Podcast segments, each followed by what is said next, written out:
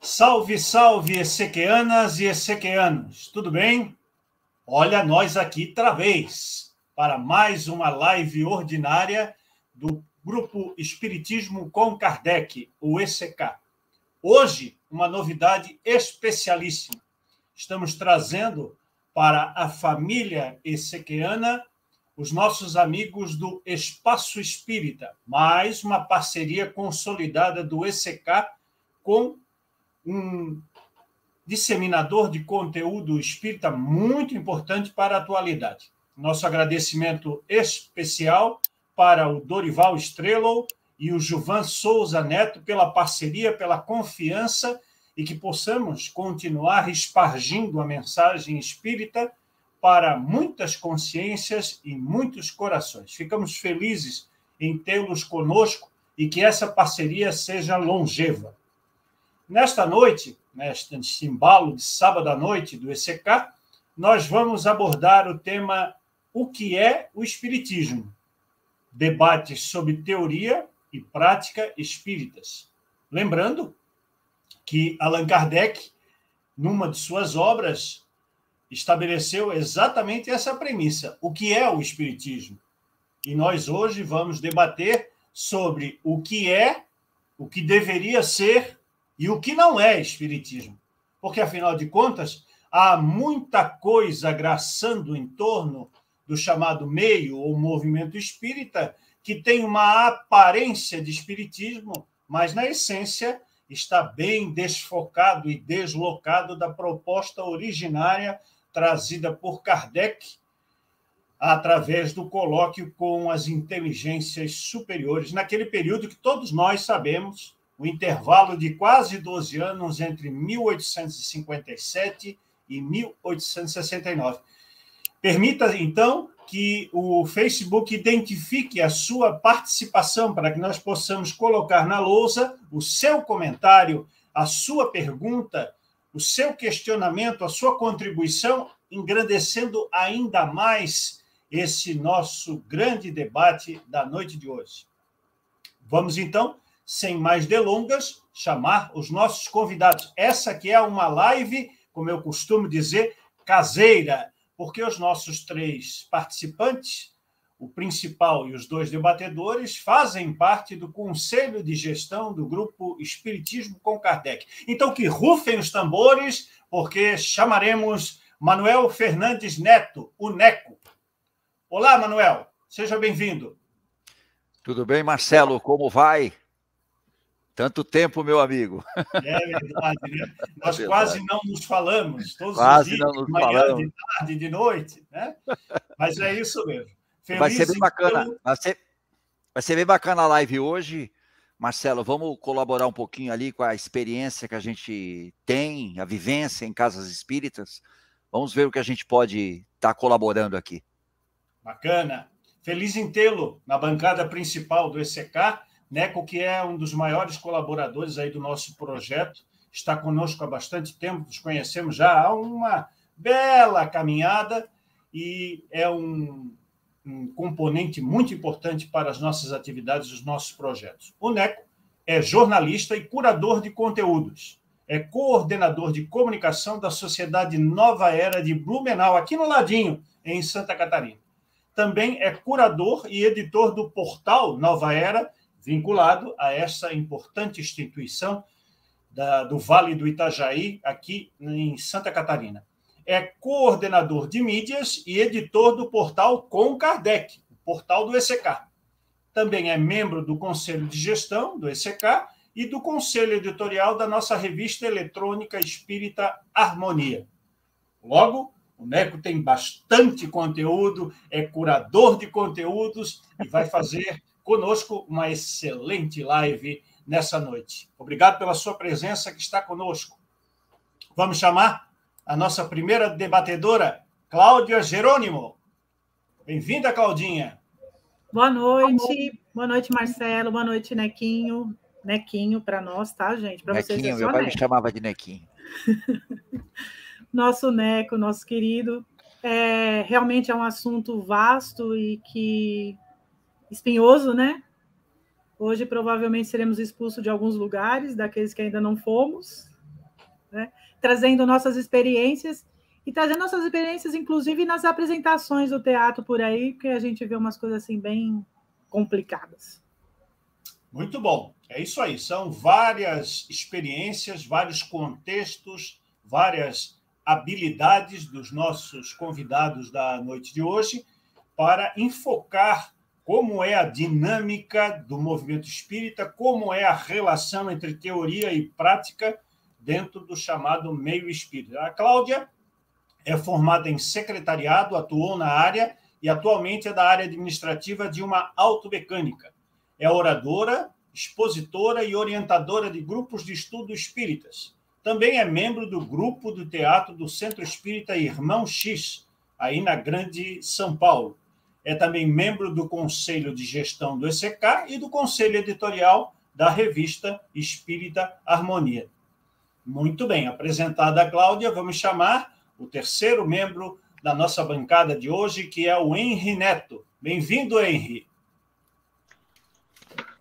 Boa noite, boa noite a todos vocês, Neco, o, todos que estão aqui com a gente, a Cláudia, vocês, é, também está aqui, Marcelo, como sempre, né? Bem ativo, falando na, e sempre postando nas redes sociais.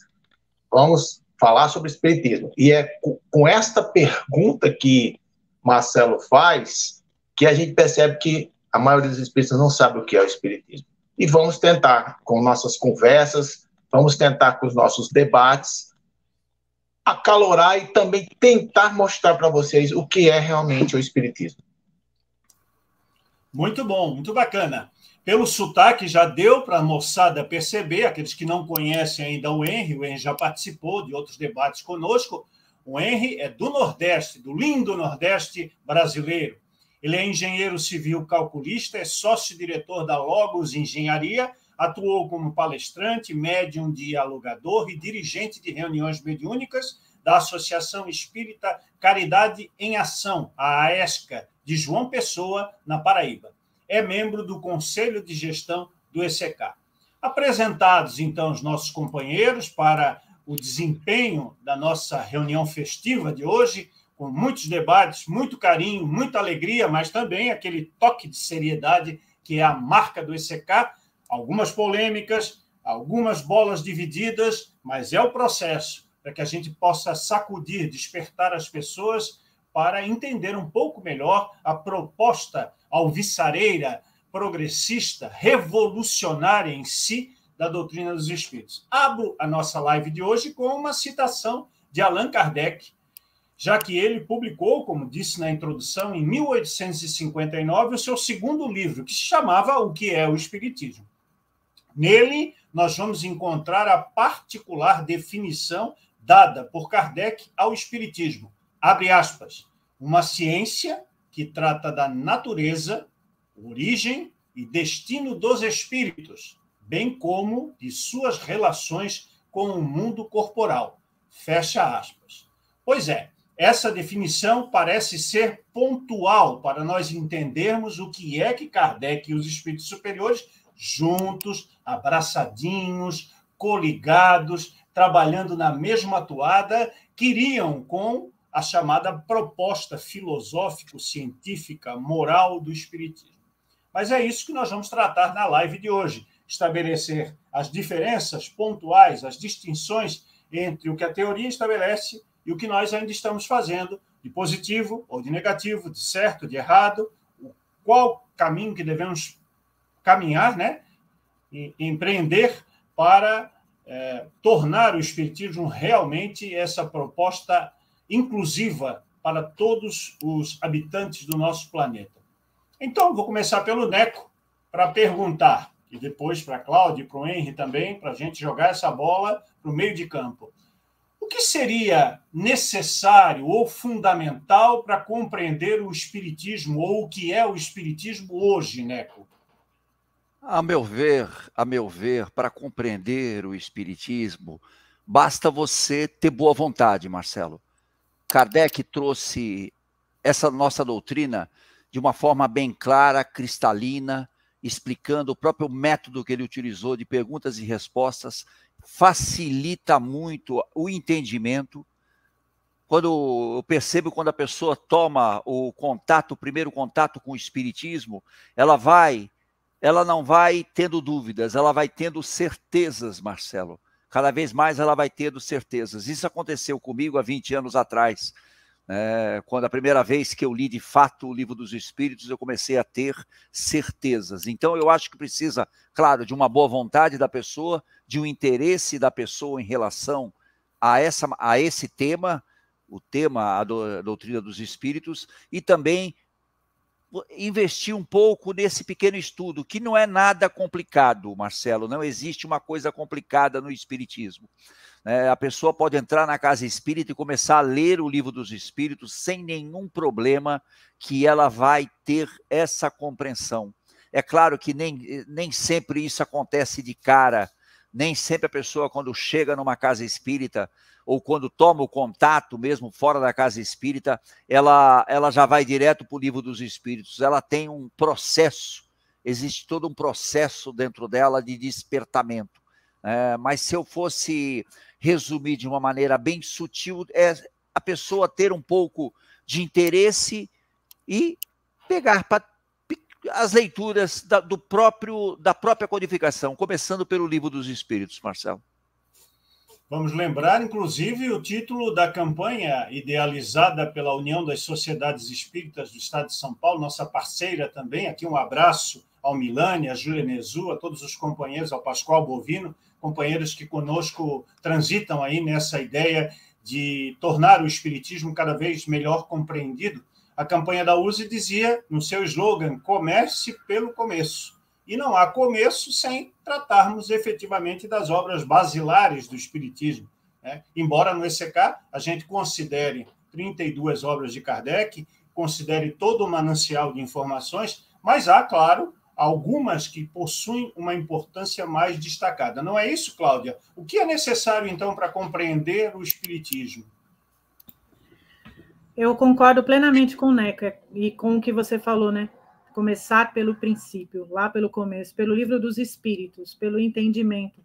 As pessoas chegam às casas espíritas pelos romances, pelo problema, por uma palestra que eu vi na internet, por alguém que falou, ótimo, excelente, é um caminho. Mas chegando lá, nós temos que apresentar, nós que estamos lá temos que apresentar. E muitas vezes as pessoas, das, ah, os dirigentes, os expositores, o pessoal do diálogo, não faz isso não dá essa autonomia para a pessoa, para a pessoa para pensar, não, eu preciso começar pelo começo. Não, aprende as pessoas naquilo, né? Que, que só necessita ou de ouvir o, só o evangelho ali explanado, ou de ler um romance, ou só de tomar um passe, que nós vamos falar disso mais para frente, né, Marcelo? Mas, a princípio, exatamente voltar a, a, a isso. É, que nem, antigamente, aqui no estado de São Paulo, quer dizer, na casa que eu frequento, a gente ia estudar a doutrina por onde? Pelos livros da federação, não pelos livros de Kardec. Eu confesso que foi, fui conhecer, propriamente dito, o livro dos Espíritos anos depois que eu já estava formada, lá no, no curso na casa. Por quê? Porque a gente ia por esse caminho e, e, e, e o que, que acontece? Passava mais a opinião do autor do livro do que propriamente as obras. E está tudo ali, né? É mostrar para as pessoas. É exatamente isso. Seu microfone está fechado, Mar. Verdade. Essa interação do público com os chamados participantes, já dirigentes, trabalhadores, responsáveis por áreas, é fundamental para que nós possamos entender também qual é o processo, como a Cláudia bem colocou, de chegada, de entrada, qual é a porta de entrada pelo qual a pessoa passa, como o Neco falou, 20 anos atrás, a conhecer os fundamentos do Espiritismo, a ter acesso à chamada literatura espírita, até para poder fazer uma distinção, uma separação entre o joio e o trigo, para lembrar a parábola de Jesus de Nazaré. E você, Henry, o que é para ti necessário ou fundamental para a compreensão do que seja o Espiritismo? Marcelo, para se entender o que é o Espiritismo, é indispensável. Eu vou repetir de novo: indispensável. Ler, estudar e refletir as consequências em cima de todas as 32 obras de Allan Kardec. Não adianta. Não existe espiritismo sem as obras de Allan Kardec. porque nossos princípios estão lá, todos os princípios do Espiritismo estão lá. E ao ler essas obras, nós estaremos defendidos contra qualquer fantasia. Então você pode ler de tudo, contanto que você tenha a tua base sólida. E a nossa base, a nossa solidez, inclusive a nossa filosofia como espírita sério, só nas obras de Kardec. E outra coisa importantíssima é o seguinte: Kardec, em janeiro de 1858, na Revista Espírita, ele começa a Revista Espírita, faz um texto e já define que é, o Espiritismo é uma ciência filosófica. Ele fala que o Espiritismo não pode ser uma ciência como a matemática, como a química, nem como a física, porque não é direta, ela estuda o espírito, né? Então, isso, onde a ciência para, o Espiritismo continua. Estou falando isso porque muitas pessoas hoje falam que o Espiritismo é uma ciência e comete um erro conceitual. Não é uma ciência como definida hoje, porque uma ciência hoje é materialista, não acredita nem em Deus e nem muito pouco no Espírito.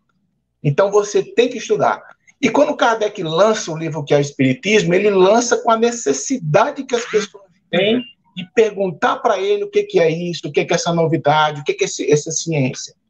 Aí Kardec lança ele. Só que ele faz três diálogos. Ele, ele responde ao religioso, na figura do padre, ele responde ao cético e ao crítico, né? Porque eram justamente essas respostas que ele tinha que responder durante todos os artigos da revista Espírita. Mas, se ele tivesse escrito este livro um pouco depois da viagem espírita, ele ia fazer quatro diálogos. E ele incluiu o espírita, que é, dentro da doutrina, aquele que não entende o espiritismo, aquele exaltado, aquele que Herculano Pires chamou dos espíritas novidadeiros, os mais perigosos para o espiritismo. Porque ele traz para dentro do espiritismo coisas que o espiritismo não é.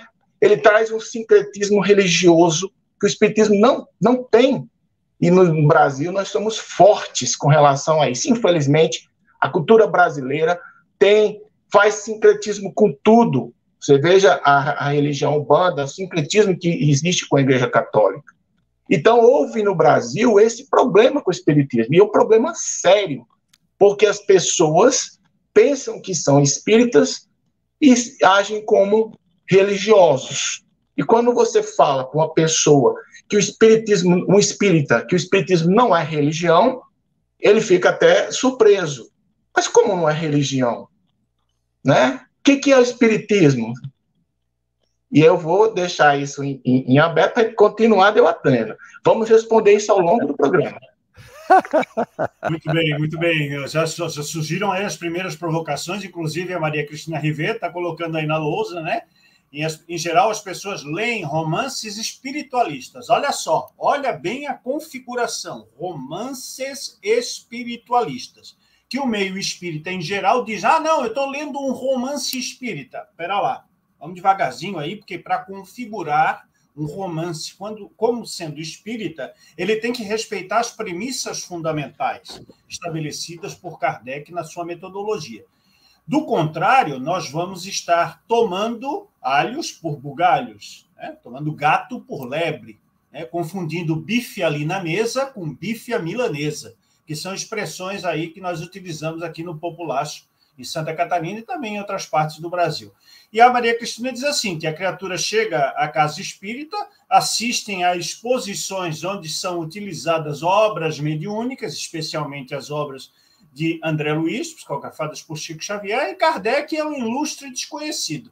Expressão até, já que você citou, Henry Herculano Pires, é ele que usa. Quando ele cunhou uma de suas obras, Curso Dinâmico de Espiritismo, e colocou o subtítulo O Grande Desconhecido, ele estava falando do Espiritismo, mas estava falando com que objeto, com que alvo? Os espíritas, porque os espíritas desconhecem a base fundamental desconhecem os princípios e passam a aceitar toda essa, essa, essa quantidade de informações que vem do sincretismo afro-religioso, que vem do sincretismo católico, que vem do sincretismo neopentecostal, que vem de outras religiões orientais, etc, etc. Vamos chamar, então, a, a Cláudia, agora de início, para uma pergunta que tem relação com esta colocação da Maria Cristina, mas também tem com a, a, a provocação do Henry sobre a questão de, da religião, da chamada religião espírita.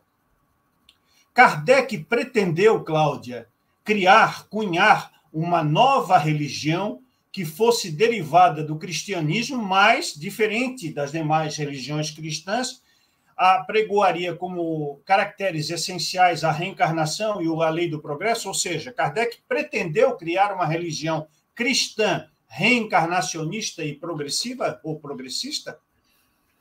Obrigada pela pergunta. É, tem. É, é, é uma dúvida que a gente tem por causa da criação do. Aliás, quando ele fez o Evangelho segundo o Espiritismo, né? Na realidade, ele quis trazer uma abordagem moral, filosófica do, do, das passagens de Jesus, pelo menos é assim que eu entendi até hoje. E aí se criou a religião espírita, né? Principalmente aqui no Brasil e em alguns lugares. Eu não acredito nisso. Eu acho que ele realmente, é, como era do conhecimento dele, essa parte cristã, ele quis trazer para conhecimento exatamente da parte moral.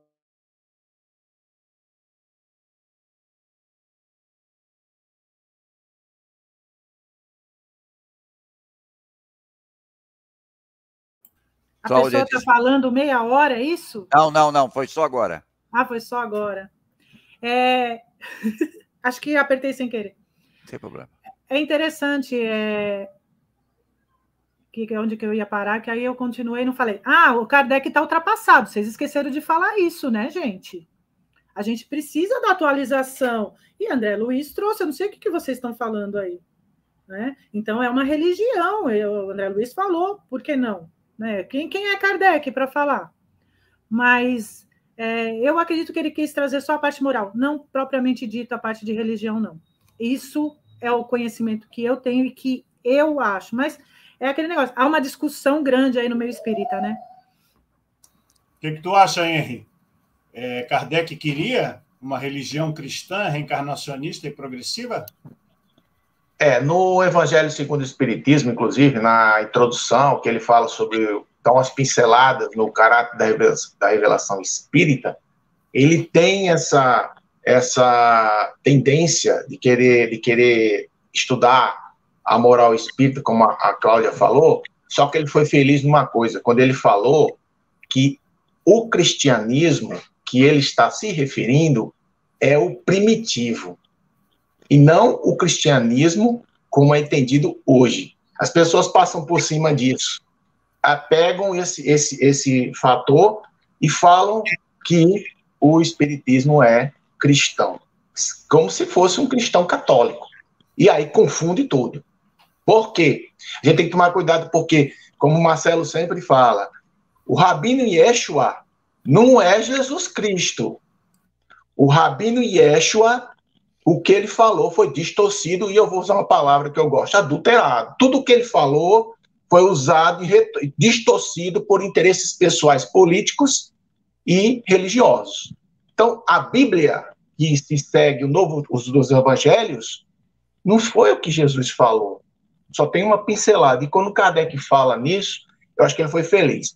Se vocês prestarem atenção no céu e inferno, que vem depois no prefácio que foi retirado, muitos não conheciam o prefácio, ele fala que o céu e o inferno avança na moral do Evangelho segundo o Espiritismo. Eu passei muito tempo refletindo sobre isso.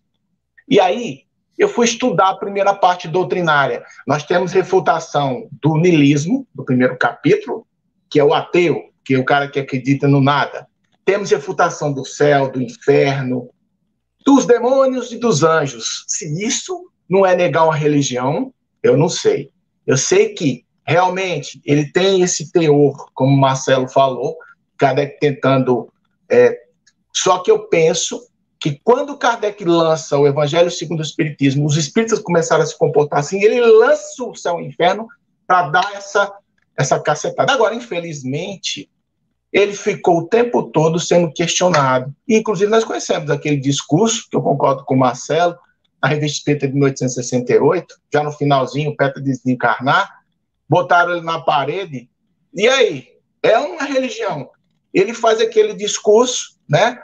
E esse discurso enrola a cabeça de todo mundo, as pessoas não leem todo ele. Você tem que ler tudo. Tem gente que, para dizer que ele é religião, pega um pedacinho, quando o Kardec começa a falar. Não, se o Espiritismo é, é uma religião no sentido filosófico. Aí as pessoas pegam isso e colocam lá e fazem várias palestras e enchem as casas espíritas disso. E não fala do resto, não fala do artigo todo, quando ele fala que não é religião. Então, é complicado. Gente, eu percebo nessas leituras de Kardec, na revista espírita, todas as que eu fiz, que ele é o tempo todo pressionado por isso. Concordo com Cláudia. Ele foi tentar fazer e mostrar isso no, no, no Evangelho e o pessoal pega distorce. Sabe, Marcelo, eu penso que a gente tem uma tendência, o espírito imperfeito, como ele é, ele é ainda muito materializado, ele troca causa pelo efeito, ele quer, ele precisa como se fosse um, uma, uma bengala psicológica da religião, infelizmente. Então ele tem a tendência de torcer. Aí chegou a maravilhosa, a fantástica doutrina, essa porcaria que chama rostanguismo, e aí todo mundo se pegou. Né? É porque fala em religião, fala em Jesus, governador da terra, e todo espírita brasileiro é rostanguista e não sabe. Pensa que reencarnação é castigo, vai, vai falando que eu estou aqui, diz que os médicos são devedores, que tem que entrar na reunião mediúnica porque senão vai, vai sofrer. Só que eu vou parar por aqui, que isso aqui é assunto para mais tarde. Reunião mediúnica, é, evangelho no lar, missas nas, nos templos espíritas. Isso é para depois. Vamos conversando mais. Muito bom. E aí, Neco? Essa religião tem jeito? Ô, Marcelo, Marcelo, é, assim, cara, toda live a gente discute isso. Toda live. Pode ser qualquer assunto aqui, a gente discute isso. O que, o que a gente tem que saber é o seguinte: o que seria o espiritismo no Brasil se fosse o sincretismo brasileiro? O que seria? Nós temos que fazer também essa reflexão. Já está, nós já estamos nessa situação. Então nós temos que pensar daqui para frente. É uma coisa que eu tenho na cabeça muito claro, Marcelo. Quando eu falo para não falar para nossa bolha, quando eu falo porque a gente tem que chegar dentro das casas espíritas e falar, se tem muita religião, a gente tem que falar de ciência e de filosofia. Né? O sincretismo brasileiro nunca, nunca me incomodou. De forma alguma, faz parte da cultura de um povo. O povo brasileiro é rico por causa desse sincretismo. Kardec, uma das obras de Kardec, e em muitas outras também, é o Evangelho segundo o Espiritismo. Se você pega o Evangelho segundo o Espiritismo e lê inteiro, juntou com o sincretismo brasileiro, independente de rustanguismo ou não, onde nós iríamos parar? Parar naquilo. Nós temos um espiritismo religioso. Ah, mas só por causa disso é, não é um espiritismo válido? Eu acho que sim, é sim um espiritismo válido. E nós temos o espiritismo, o Kardec espalhado no todo o Brasil. Ponto. Vamos pensar daqui para frente. Tá? Vamos falar de ciência dentro da casa espírita, vamos falar de filosofia dentro da casa espírita. Chega uma pessoa dentro da casa espírita, e isso eu tenho semanalmente, semanalmente, uma pessoa que tem uma determinada dor, Marcelo. Essa pessoa tem um determinado problema, perdeu um ente na família, ele perdeu, ele perdeu o emprego, ele não tem o que comer, e você tem que falar com essa pessoa, levar o consolo do espiritismo para essa pessoa. Ponto. Né? Então, como é que eu vou conversar com essa pessoa? E é claro que essa pessoa chega lá achando que o Espiritismo é uma religião, uma religião formal como qualquer outro tipo de religião. Eu tenho que conversar e nesse meu nessa minha conversa, nesse meu diálogo com essa pessoa, eu vou tentando mostrar para ele que ele pode ressignificar os problemas dele. É claro que depende do problema que ele tenha e vou trazer os conceitos espíritas para essa pessoa. Né? E essa pessoa vai sair daquela situação, vai continuar na casa espírita, ela vai gostar, ela vai ver palestra, ela vai gostar de algumas palestras mais que outras, que tocou o coração dela, mas ela também ela está ali para ser convidada, convidada para outro tipo de estudo. O estudo que traz, que nos fala o Henry, a experiência que nos fala o Marcelo, o que, o que a Cláudia destacou. Né? Então, eu acho, eu acho o seguinte: essa discussão é super válida. é, é super válida, mas não é essencial dentro do espiritismo brasileiro. Né? Então é por isso que eu coloco também essa provocação: o que nós seríamos né, se não fosse o sincretismo brasileiro, o que fazer daqui para frente, Marcelo? O que, que nós vamos fazer daqui para frente? Para dar um samba aqui na nossa live também, sem discordar de ninguém, concordando com todo mundo, e é mais ou menos isso. Esse olhar prospectivo é muito importante. Né? Eu pedi para colocar novamente a observação da Marta, e porque muitas pessoas acham que o comportamento religioso espírita é uma característica sui generis brasileira, né? que teria sido criada aqui a atmosfera de tratar o espiritismo como uma religião. E a Marta está puxando bem essa questão para dizer Kardec precisou se aliar à igreja, opa, para que o espiritismo sobrevivesse. Né? E depois ela complementa com a segunda observação e ele era inteligente. Foi uma estratégia para que o espiritismo continuasse. Quem assistiu o filme Kardec, a história por trás do nome, vê essa possibilidade de diálogo o tempo todo. Kardec não bateu de frente contra o catolicismo e o protestantismo, muito embora estivesse ele capitaneando um projeto e publicando obras que iam exatamente no âmago, que tocavam no, na célula matriz e, e primeira da chamada religião dominante, da religião cristã, seja ela na vertente católica, seja ela na vertente protestante. Vamos lembrar que Kardec foi. Houve um, um debate prévio à publicação do livro Imitação do Evangelho segundo o Espiritismo, em que havia sugestões para que ele publicasse esta obra com o título Religião dos Espíritos. Né? o que era é, uma, um, um, tapa né, de luva nos religiosos da época. Imagina, religião dos espíritos. Se todas as religiões, reencarnacionistas ou não, se todas as religiões que tratam da sobrevivência da alma, e todas as cristãs falam disso, é, consideram a alma como um espírito, dizer que o espiritismo é a religião dos espíritos significaria muito mais do que reescrever o evangelho com a leitura, com a visão, com a interpretação espírita. Então, Kardec foi prudente ao não adotar essa nomenclatura. Mas realmente ele trata de matérias, como foi bem colocado por vocês, que tangenciam as ideias religiosas dominantes. E o Neco é muito feliz ao apresentar esse contraponto dizendo que todos nós temos religiosidade, todos nós viemos de culturas, todos nós estamos em contato pela família, pela vizinhança, pelo local de trabalho, pelos nossos amigos, nós temos contato com as religiões em geral. Né? Então, é muito comum que as pessoas entrem para o Espiritismo ainda com essa ambientação dogmática, clerical, da religião de onde vem e querem encontrar no Espiritismo essa atmosfera. Então é importante dar uma resposta para as pessoas, mas não afastar de pronto os frequentadores, os simpatizantes, os que estão começando a conhecer o Espiritismo. É claro que nas reuniões de estudo, onde há um aprofundamento, nós temos que ser pontuais e separar umas de outras coisas. Mas para o trabalhador ou para o frequentador que está começando a conhecer o Espiritismo, nós temos que ter uma objetividade em tratar das questões sem afugentar as pessoas por causa da forma ainda imperfeita, ainda parcial de conceber alguns eh, elementos relacionados à espiritualidade. Dentro dessa ideia, Neco, Parece-nos que um dos conceitos fundamentais dentro da base espírita seja o conceito de Deus. E o conceito de Deus, eh, via de regra, é um conceito religioso. É o espiritismo, em parte, por que digo em parte? Porque em algumas obras, como o Livro dos Espíritos, Kardec é muito metódico em apresentar um Deus a par da visão religiosa dominante. Em outras obras, como o Evangelho e o Céu e o Inferno, para não falar também da Gênese, Kardec, influenciado por um sem número de espíritos que ele considerou como superiores, e muitos deles o são de fato, acaba apresentando um Deus mais próximo da ideia religiosa, ou seja, aquele Deus, um idoso sentado no trono, aquela noção, aquela visão antropomórfica acerca do Criador.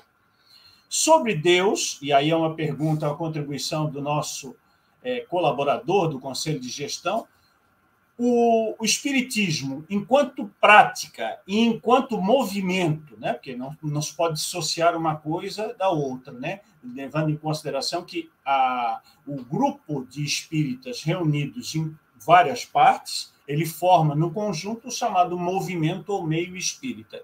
Esse movimento espírita, na sua porção majoritária, Neco, seria deísta, teísta ou panteísta? sem áudio.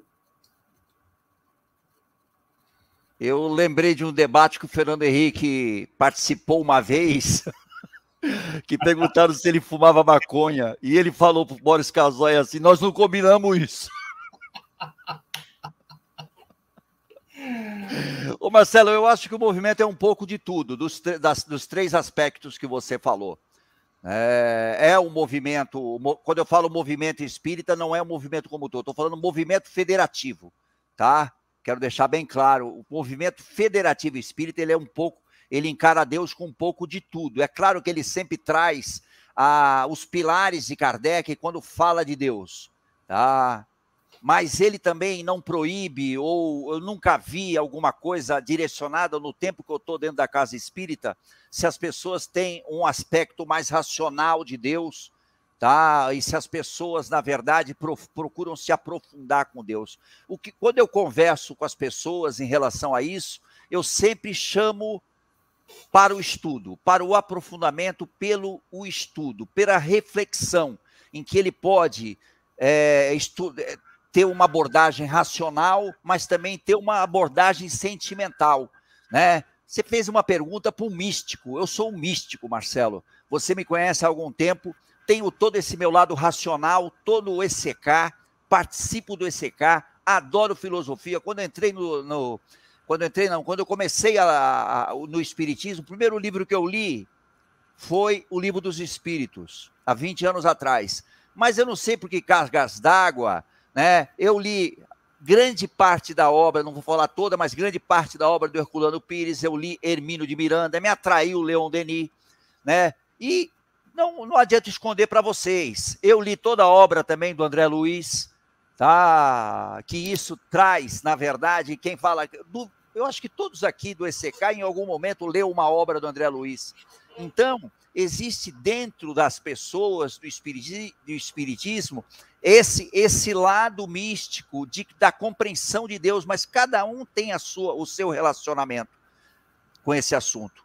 Na parte federativa, eu acho que ela tem uma abordagem desses três aspectos que você disse, né? Mas é um tema realmente complexo, viu, Marcelo? Bem complexo mesmo, né? Porque você tem toda uma parte que não é uma parte, vou falar entre aspas, religiosa do espiritismo que nos atrai muito, que me atrai muito também, né, que me aguça muito, mas eu tenho esse lado, pode ser um atavismo de outras vidas, eu tenho esse lado místico muito forte em mim, esse contato com o divino, procuro não me iludir, né? É por isso que eu participo de uma casa espírita, e essa casa espírita também ela tem um perfil parecido com o meu, Tá? Existem muitas pessoas ali que é o lado filosófico, é o lado científico, é do estudo, mas também existe uma parte que busca a religiosidade de uma forma extrema.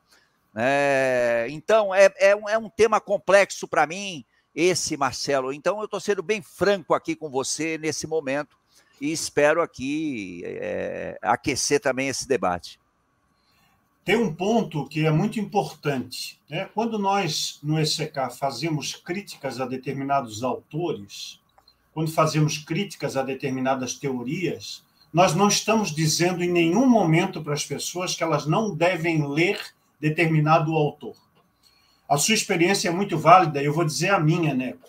Eu li Pietro Baldi a obra inteira, eu li Ramatiz a obra inteira, eu li os quatro evangelhos de Roustang, eu li os 16 livros da chamada série André Luiz, eu li os principais, não todos, livros de Emmanuel, os romances e os livros chamados histórico-filosóficos do padre. Li.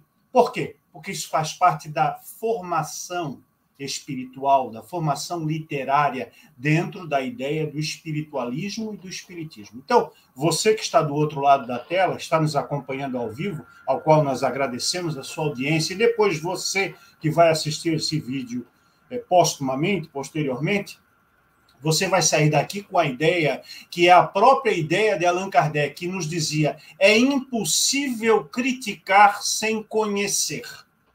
Então, se você critica alguma coisa, procure antes conhecê-la, para depois você estabelecer os parâmetros de crítica.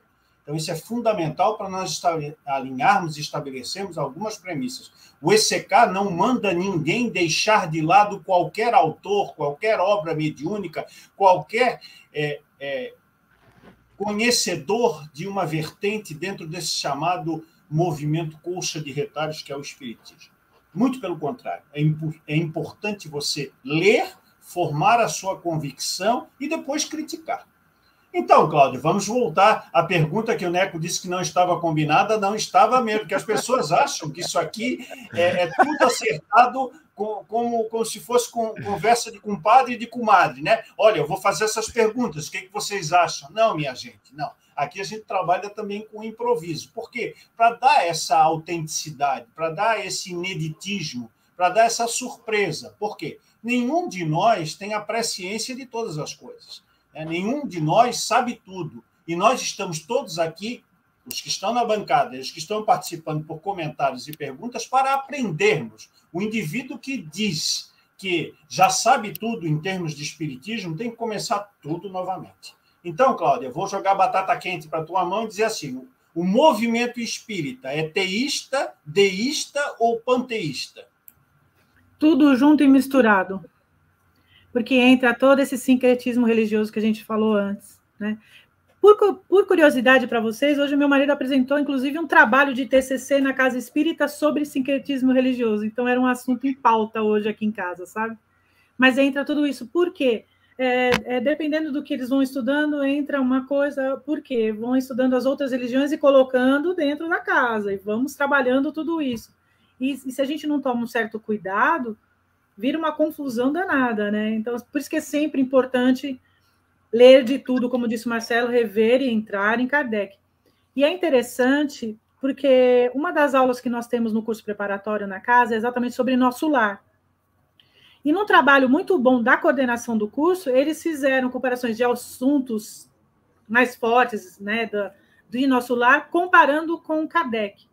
E quando nós fazemos essa aula, a gente põe exatamente, provoca os alunos. Olha, nós vamos falar sobre isso. Vamos procurar onde está em Kardec. Então, isso é muito importante para poder entender. E entra no que o Marcelo falou. Temos que ler e conhecer de tudo exatamente para fazer essa conversa, para entender, poxa, o que realmente é o Espiritismo? O que, que eu quero levar para a minha vida? É o Espiritismo ou o espiritualismo? Eu quero todo esse secretismo, eu quero entender o que realmente é. É, é o pensar, é a filosofia, é dar autonomia mesmo para a pessoa do conhecimento. Então, ao meu ver, tem um pouco de tudo no movimento espírita. Tudo junto e misturado. Né? Esse é o processo. Então, Henry, você acha que há mais deístas, mais teístas ou mais panteístas? Se quiser aproveitar para explicar a diferença entre eles, fique à vontade. É, você, você foi muito feliz quando você falou que o Kardec, a obra de Kardec apresenta um momento teísta, outro teísta e o panteísmo. Então, inferno, Kardec, inclusive, explica a diferença, né? Eu penso, e eu gosto bem, bem ser bem claro, para mim, quando eu estou falando espiritismo, estou falando da doutrina dos espíritos. O meio espírito, eu gosto muito dessa expressão que o Herculano usou, eu não gosto mais de movimento, eu gosto mais do meio espírita, são coisas diferentes, são totalmente diferentes. A gente não pode. O espiritismo do Brasil é assim. Eu não concordo. Eu acho assim: o espiritismo é o espiritismo o que está se fazendo no, Espiritismo no Brasil é outra coisa. Então, eu penso que o Espiritismo é, não é deísta, nem é teísta, e nem é panto. Ele avançou nos conceitos, os espíritos superiores passaram para nós e eles foram bem claros quando eles disseram lá no primeiro capítulo dos Espíritos: vocês não têm condição de entender o que é Deus.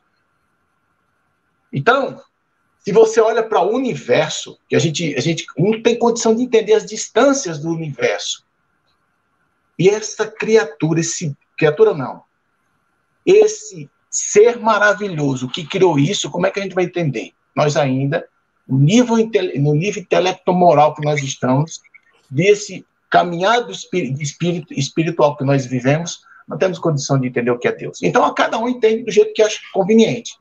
Uma vez eu fui conversar com um palestrante famoso, estava vendo a nossa cidade, ele falando, falando, uma, falando sobre Deus, tudo, falando sobre Jesus, e aí ele me falou, no, a coisa melhor que tem para você conhecer a pessoa é duas coisas, ou viajar com ela, ou almoçar com ela. E num dessas, dessas, desses almoços ele falou, eu não consegui entender Jesus sem ser Deus. Isso me chocou. Então, eu vou responder a pergunta que você fez para eles. O que que o meio espírita é? Deísta, teísta ou panteísta? Na minha visão, é católico. então, assim, eu penso, eu sou claro, infelizmente, pessoal, algumas pessoas é, não, não gostam do meu jeito de falar, mas o engenheiro ele é claro, ele é objetivo. Eu não consigo ler Kardec sem essa visão lógica e racional. E Kardec, ele deixou. Tenho uma coisa muito interessante no texto de Kardec que não tem nos romances, que é uma coisa fundamental para se entender a obra de Kardec. São três coisas. O que os espíritos superiores falam, o que Kardec fala, as observações de Kardec são interessantíssimas, principalmente nos livros do Céu e Inferno, na segunda parte. E o contexto da época.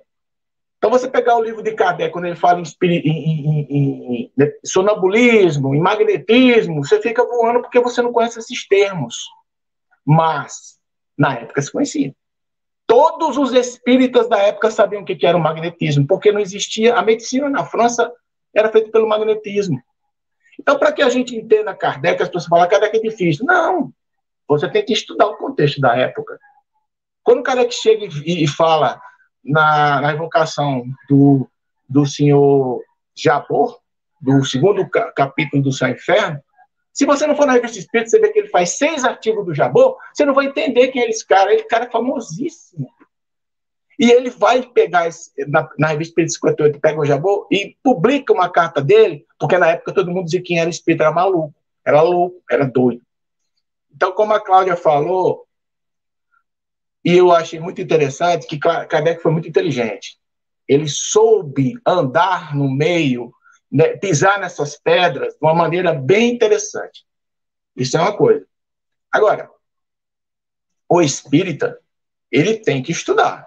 Não pode ficar só acreditando. E eu concordo demais com o Marcelo. Você tem que estudar tudo. Tudo. Você tem que estudar, inclusive as obras, inclusive o rostanguismo, inclusive o Pedro Baldi. Para mim, é a mesma coisa do rostanguismo. Você tem que estudar tudo. Agora, não pode fazer o inverso.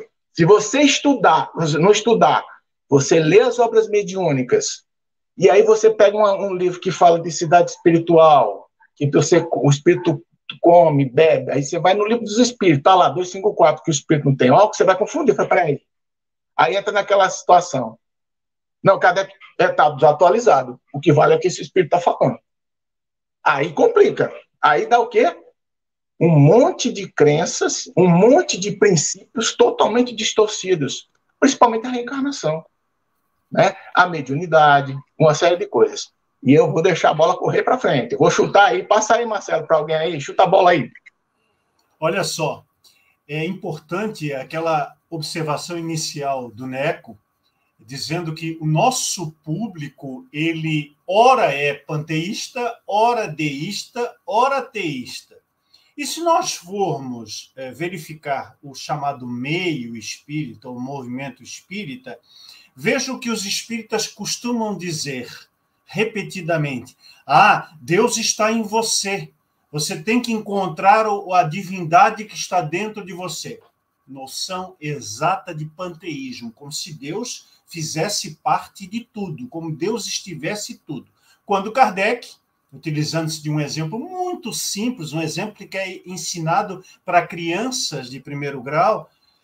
Qual é a, a vinculação entre o relógio e o relojoeiro? O relógio jamais será o relojoeiro, mas o, há muito no relógio do relojoeiro, porque foi ele que criou, foi ele que inventou, foi ele que concebeu a ideia. Né? Assim como nós vamos perceber, sobretudo fazendo a, a, o paralelo entre o livro dos Espíritos, já falei isso, o céu e o inferno, o Evangelho e a Gênese, no livro dos Espíritos, um Deus, uma visão de Deus é, teísta, e vamos encontrar nas outras obras uma ideia de Deus deísta porque para muitos espíritos, ainda no seu grau de compreensão das coisas, e não é porque eles eram muito avançados moralmente, e o eram, que eles tinham um conhecimento especializado sobre as questões de Deus. E para eles, então, nós vamos encontrar nas obras de Kardec as ideias como esta. Não, porque Deus envia os castigos para a humanidade, né? Indica os, envia os flagelos destruidores? Então, essa é uma visão em que Deus estaria participando como um administrador dos mínimos atos. E aí, Henry, Cláudia e Neco, aquela ideia cultuada e absorvida a partir do rustanismo e de uma forma tal, disseminada, eh, quase como voz corrente entre os espíritas, de que Jesus seria um governador celeste, governador planetário, né? É, ah, na obra mediúnica, inclusive, Ó, Jesus vem aqui, ó, vou, vou te mostrar, vou, vou, vou dizer para ti onde é que fica o Brasil, onde a árvore do Evangelho será transplantada da França, onde nasceu o Espiritismo, para esse pequenino país lá, não tão pequenino assim, né? Mas para aquele país lá da América do Sul. Então, Jesus olha, ah, é aqui que é o Brasil. Então, assim, o governador que não conhece né, onde é que fica o Brasil, mas é governador do planeta, essa ideia ela é exatamente a mesma que está na tradição cristã de ter uma única pessoa, uma única figura estabelecida em três vertentes: o Deus Pai, o Deus Filho e o Deus Espírito Santo. Se Deus é com aquela ideia de que está em todas as coisas, Jesus, que é uma espécie de Deus, ou é o filho unigênito de Deus, etc. e tal, ele tem que estar também vinculado à administração do planeta. Logo, é o conceito rustanista. Né? Isso precisa ser estabelecido. Agora, o iniciante na lide espírita, ele vai vir com essa bagagem, vai vir com esse conhecimento e vai precisar aos poucos, com muito tato, com muita insistência, com aquela aquele poder de convencimento pela teoria dos princípios espíritas e se despindo aos poucos dessas outras crenças. Ninguém vai abrir a cabeça com um machado e colocar ali dentro os princípios espíritas, fechar a cabeça e dizer, pronto, aqui temos um espírita formado. Muita gente, inclusive, acha que os cursos de estudo, né, os módulos de estudo numa casa espírita, eles são para formar o espírita, quando, na verdade, o espírita nunca estará formado. É, Herculano também, vamos chamar a atenção, ele dizia isso: não existe escola de espiritismo, não existe universidade de espiritismo, não existe professor de espiritismo. O que nós temos que fazer é os, os conceitos espíritas chegarem às escolas, às universidades, às fábricas, a, convivência uh, social para que os, os, os princípios se disseminem. Minha gente, vamos para uma outra questão que também tem correlação com essa. Né? Vamos imaginar, nesse grande multifacetado movimento, Manuel, que exista várias é, várias intenções, várias, várias afinidades das pessoas. Né? A pessoa entra na casa espírita ou prossegue no trabalho espírita, na atividade espírita, com uma ou outra ascendência, com uma ou outra preferência. Mas se nós fôssemos é, cuidar apenas das questões de quem já está iniciado, quem já está envolvido nas atividades, não o frequentador em geral, mas aquele que participa de grupos de estudo, sejam eles presenciais, que voltaram agora depois da pandemia, estão voltando aos poucos, né? E os virtuais que se seminaram e levaram a mensagem espírita para outros quadrantes, utilizando-se aí das ferramentas da tecnologia. Qual seria, na tua opinião, Neco, o aspecto mais relevante? Eu vou citar aqui cinco, e você vai escolher um deles e vai explicar por que você escolhe esse. Dos cinco aspectos que eu considero mais relevantes para você, qual seria o maior deles todos? O científico? O filosófico? O ético-moral? o educacional ou social? Vou repetir: científico, filosófico, ético-moral, educacional ou educativo e social. Qual você acha que é o mais importante para quem já é iniciado, quem já participa e já tem uma é, desenvoltura em grupos de estudo?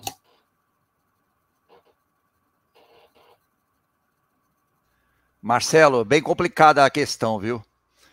É, é claro que bate pronto assim. A Talvez se eu tivesse mais tempo, eu não tenho 15 minutos. viu, Marcelo? Para quem é iniciado, eu acho, eu, eu, eu, é complicado porque todos são importantes que você citou ali, viu, Marcelo? Todos são importantes. É, eu acho que o filosófico, viu, Marcelo, que pela filosofia você consegue se conhecer, tá? E você consegue tomar as atitudes corretas em relação ao mundo. Pela, pela filosofia você se questiona o tempo inteiro. Né? Pela filosofia você procura né, não só as respostas, mas você procura as verdadeiras questões para você conseguir prosseguir. Então, para o trabalhador espírita, para aquele que está, eu acho a filosofia algo muito forte, né? não descartando os outros que você falou. Né? Eu ouvi vocês falando, ouvindo vocês ali, de uma forma muito correta, da confusão entre Jesus e Deus. Numa casa espírita existe, existe uma certa dinâmica, é, principalmente em termos de trabalhadores. Né? Você hoje numa casa espírita, para você conseguir um trabalhador por semana ou dois trabalhadores por semana para fazer palestra é um sacrifício muito grande. É, eu sei porque eu cuido dessa área na, na nova era de escalação das palestras, né, está sob a minha responsabilidade, além da comunicação, e é realmente complicado porque as pessoas têm as suas, as suas rotinas, as suas, as suas necessidades, nem todo mundo pode todo mês ou toda semana, e fica chato também é, repetir o nome das pessoas. Então eles escolhem aquela pessoa que, se faltar alguém, vai lá e dá palestra.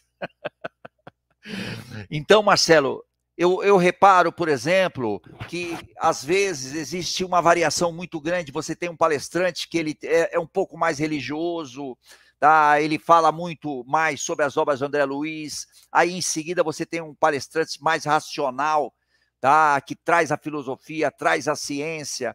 É, quando chega, por exemplo, e, e eu, a gente vai conversando, eu conheço todos os palestrantes, tem alguns, tem muitos palestrantes da nova era, da nossa experiência, que ele tem esse mesmo perfil que eu tenho, tá? Então, esses palestrantes, eles estão sempre repetindo que Jesus não é Deus. Isso é uma frase, uma frase da minha palestra, que é quase toda palestra. O Espiritismo não salva. Jesus não é Deus. Né? Existem colocações que a gente faz assim para as pessoas, para a pessoa realmente tomar um choque, para a pessoa. Né? O Espiritismo ele esclarece, esclarece a pessoa. Né? É um acabouço de conhecimento que você pode utilizar ele da, da forma da, da forma que você compreender, e quanto mais você compreende, mais corretamente você você o utiliza na sua vida. E depois Jesus não é Deus. Não tem, não, não tem uma correlação. Jesus não é Deus de forma nenhuma. Não, nenhuma. Tem questão no livro dos Espíritos que diz isso. Por que Jesus não é Deus? Porque ele é nosso modelo, é um modelo a ser seguido. É, então, se ele fosse Deus, ah, ele é Deus, não é meu modelo.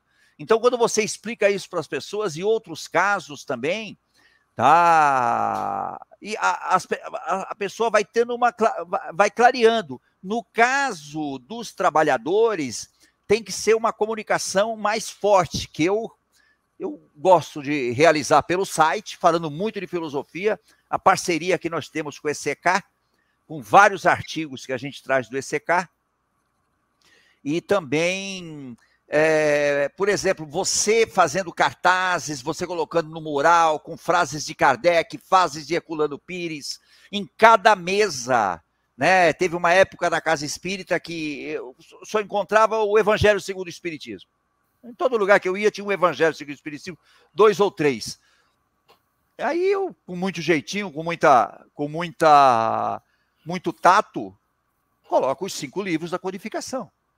É, então você tem ali na, no púlpito dos cinco livros da codificação, você tem na mesa na, nas salas de radiação, você tem na sala de passe, sempre grupo de cinco livros. Então são coisas que você vai fazendo que as pessoas, os próprios não os frequentadores, mas os trabalhadores, eles vão, vão estar percebendo essa pegada.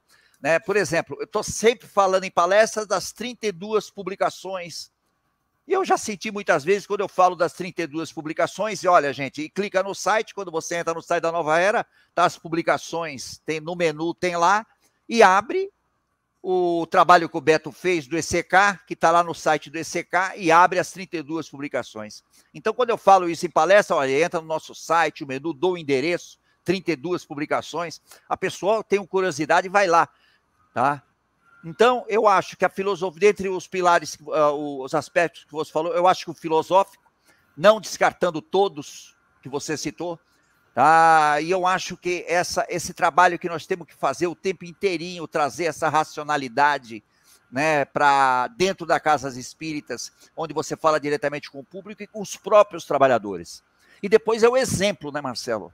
Você tem que ter o exemplo, o exemplo da forma como você age tá? Sem nenhuma cobrança, todo mundo escorrega o tempo inteiro. Mas você precisa, quando você se compromete, você cumpre, né? Você procura colaborar com as pessoas, tá? Então, pelo seu exemplo de atuação, você acaba também influenciando muito. É isso. Muito bom. Foi bem justificadinho, né? Vamos ver agora com a Cláudia. Dos cinco que eu citei, Cláudia, qual deles é, será é, para você o mais relevante em termos de grupos de estudo é, espíritas? Ah, Marcelo, não dá para escolher um, me perdoa. Na realidade, eu fico com a resposta seguinte: é, nós conseguimos estudar, conversar e praticar isso dentro da casa e fora dela, a união de tudo isso. Por quê? Algumas pessoas se apegam só a algum desses pontos. Então, quando você passa a compreender pelo menos um pouquinho de cada um, e essa união toda, você conseguir levar isso como exemplo, como trabalho na casa, na sua vida, no seu trabalho, eu acho que é o mais interessante. Eu não consigo escolher um, me perdoa. Mas se eu colocasse a faca no teu pescoço e dissesse tens que dizer um deles. Psicologia. Oi? Psicologia. Psicologia. É, por quê? É, é você ter, você conseguir compreender o outro, é, você conseguir fazer com que o outro também se veja aí com a dimensão desse ser e para ele poder começar a entender os outros. Eu acho que eu fico com isso. E outra coisa, hein? Vocês estão falando besteira. Deus é brasileiro e vocês estão aí colocando Jesus no meio aí, tá? Tá errado isso. Tá errado. Deus é brasileiro, não esqueça. O Papa é argentino, mas Deus é isso. é brasileiro. Eu já ia lembrar. Tá bom. E você, Henrique, desses cinco, qual que te parece ser o mais relevante para os estudiosos do Espiritismo? Rapaz, você gosta dessas perguntas de sinuca, né? De sinuca, sinuca né? De sinuca bico. de bico. Realmente eu concordo com os três. Os, os cinco são essenciais demais, Marcelo. Você foi muito feliz em ter escolhido. Inclusive, tem gente que fala três e errados, né? Você escolheu cinco certos. Gostei demais de, de, desses cinco, cinco aspectos. Se eu fosse o dirigente de uma casa espírita, eu colocaria os grupos, porque a sua pergunta é dirigida aos grupos de estudo. Eu colocaria o grupo mediúnico. Ó, você vai estudar grupo mediúnico, você tem que estudar livro dos médiums, a parte científica da fenomenologia, tomando cuidado que Kardec lembrou que o fenômeno é periférico, que o principal são as consequências morais desse fenômeno. Se você fosse, se eu fosse o grupo de ESD, o grupo que está formando, eu colocaria o livro dos Espíritos junto com a Gênesis. Então, eu colocaria esses dois para esse pessoal estudar. E aí, se eu tivesse um grupo de, de, de pessoas que fossem palestrantes, eu mandava estudar tudo. Agora, é, Neco falou uma coisa aqui que eu morri, eu, eu me lembrei de uma, de uma palestra que eu estava presenciando, e a pior coisa do mundo é você ser um dirigente de uma palestra espírita. É muito ruim. Porque eu aprendi, como dirigente, que qualquer coisa que o palestrante falar, eu, que eu discordar, eu tenho que falar, dizer uma, o que eu não concordo. E uma certa vez eu estava dirigindo uma palestra lá na, na ESCA, E o palestrante começou, né? Começou a falar, olha, Deus, é, Jesus não é Deus. Aí eu fiquei na minha escutando direitinho. Ele não, não é Deus, na 625, nos explica aí. Eu, e eu só caladinho, né? Ele falou, falou, falou. Marcelo, quando foi no meio da palestra, ele disse: Ele é o governador da terra. Ele estava aqui quando a terra criou, quando a terra criou e fez a criação, participou da criação. Eu falei, nossa senhora. Porque se você participa da criação, você é Deus. eu fiquei assim, bom, mas por ética, para proteger um pouquinho, eu só fiz, na hora da, que ele terminou, fiz de uma pincelada, e aí tudo bem. E, então, o grande problema é que muitos, mas acho que a grande maioria, confunde o que é o perispírito, não sabe o que, que é, em vez de usar emancipação da alma, usa desdobramento. Eu sempre conto isso. Teve uma irmã que era professora da, do ED, me ligou um certo dia, muito apavorada, que ia dar uma aula do ED sobre desdobramento para a turma de jovens. Passou a semana procurando na obra de Kardec, foi até no, no site, procurou e não achou desdobramento. Falei assim, não vai achar nunca desdobramento. Por quê? Porque esse termo Kardec não usa, ele usa a emancipação da alma.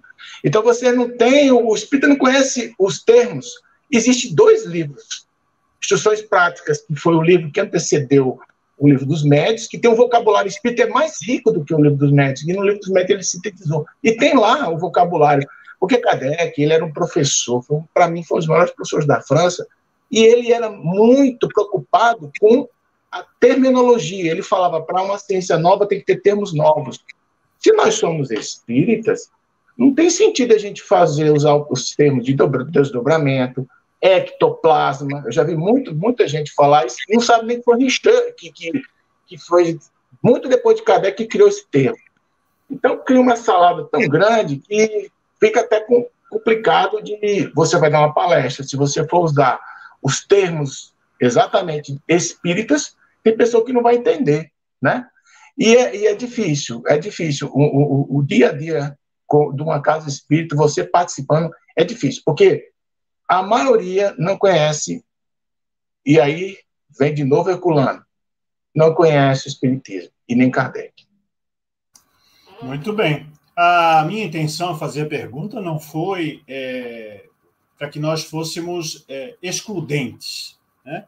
Evidentemente, nós estamos com um público que participa das instituições e dos grupos de estudo espíritas, onde há proeminência, onde há uma área de concentração mais escolhida de uns ou de outros. Mas os cinco aspectos são, além de serem importantíssimos, eles são complementares, como vocês colocaram. Né? para que nós tenhamos a ideia sistêmica do Espiritismo, tal qual nos apresentou Allan Kardec. Eu pedi para o Sardinha colocar uma observação da Marta, que ela me fez aqui em PVT, é, dizendo que o autor que tu citou, Henri, no Céu e Inferno, é o Jobar, né?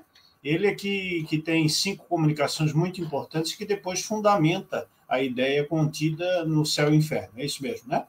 Valeu, Marta. Bem, sempre atenta para que a gente possa sempre trazer a informação precisa, porque nós temos muitos é, frequentadores, muito é, telespectadores, se assim posso dizer, internautas, que gostam de pesquisar aquelas questões técnicas que a gente vai apresentando, autores, obras, é, determinados conceitos que estão na obra de Kardec. Então, nós temos muita gente boa que vai atrás das fontes e vai lá, né? feito Tomé, colocar o dedo na chaga do Espiritismo para tentar encontrar verdadeiramente aquele conhecimento. Vou aproveitar que nós estamos é, tratando de estudo para fazer uma pergunta que está aqui engatilhada já há um tempinho. A pergunta é a seguinte, Cláudia já que nós estamos falando de estudar as obras espíritas, estudar o espiritismo com um pouco mais de é, sistemática, um pouco mais de profundidade. No tocante ao estudo das obras de Kardec, como é que o público frequentador de uma casa espírita recebe o convite? Minha gente, vamos estudar Kardec.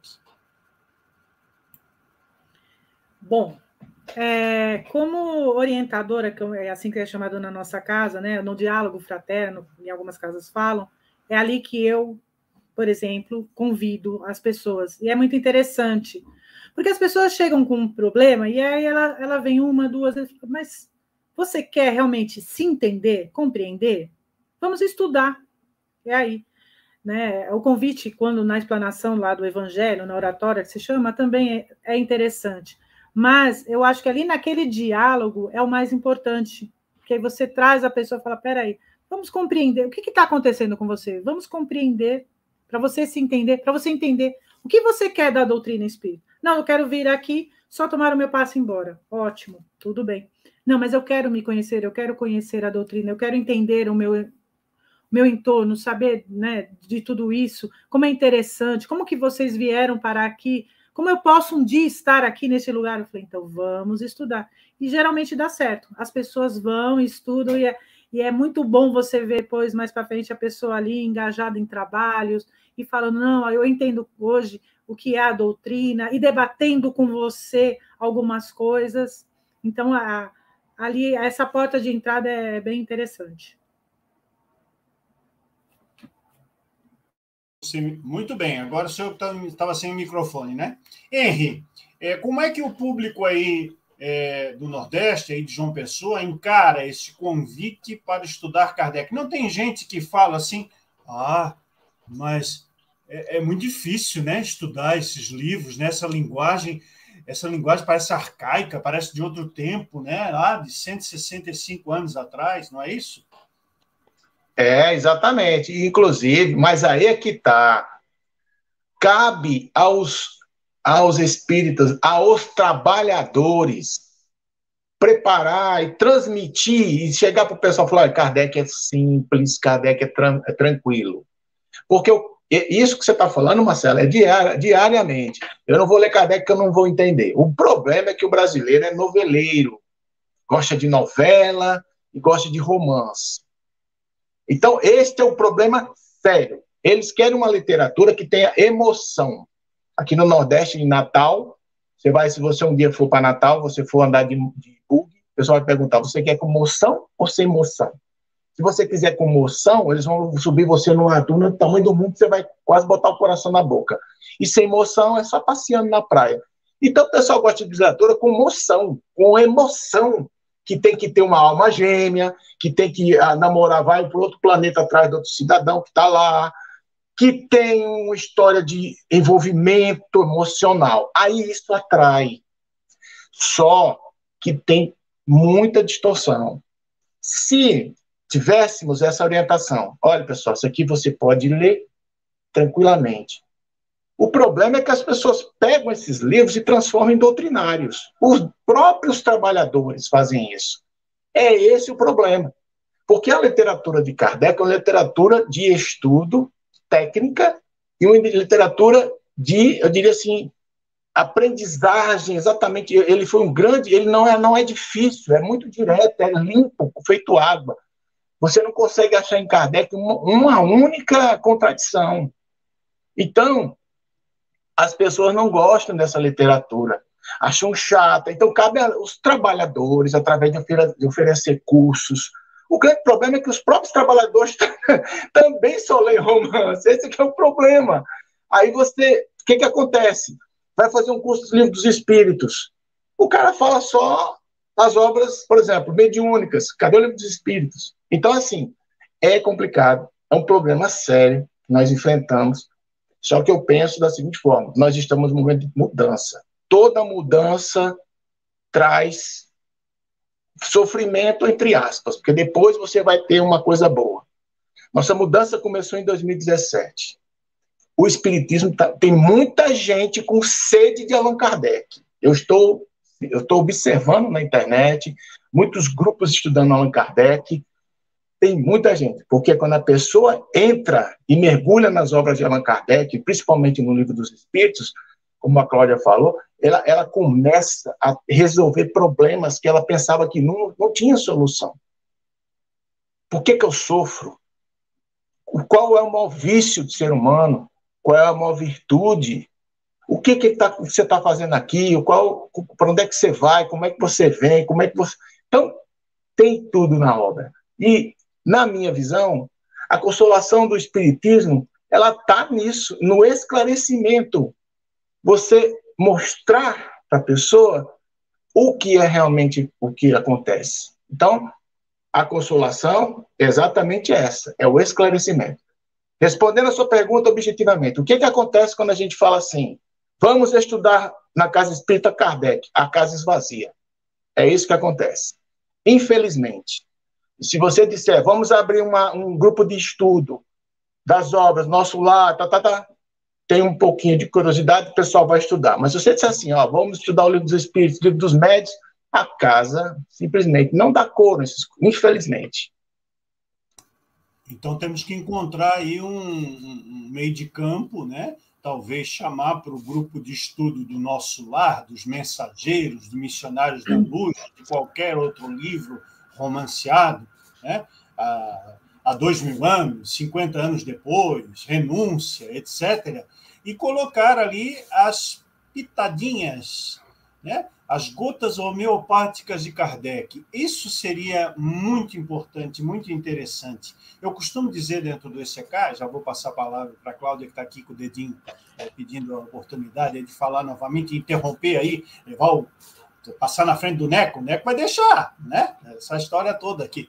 Mas, enfim, é, essa é a grande diferença do nosso projeto com o Kardec nós não afastamos a leitura, o conhecimento, a observação de nenhum autor, seja ele encarnado desencarnado, nenhuma obra, muito pelo contrário.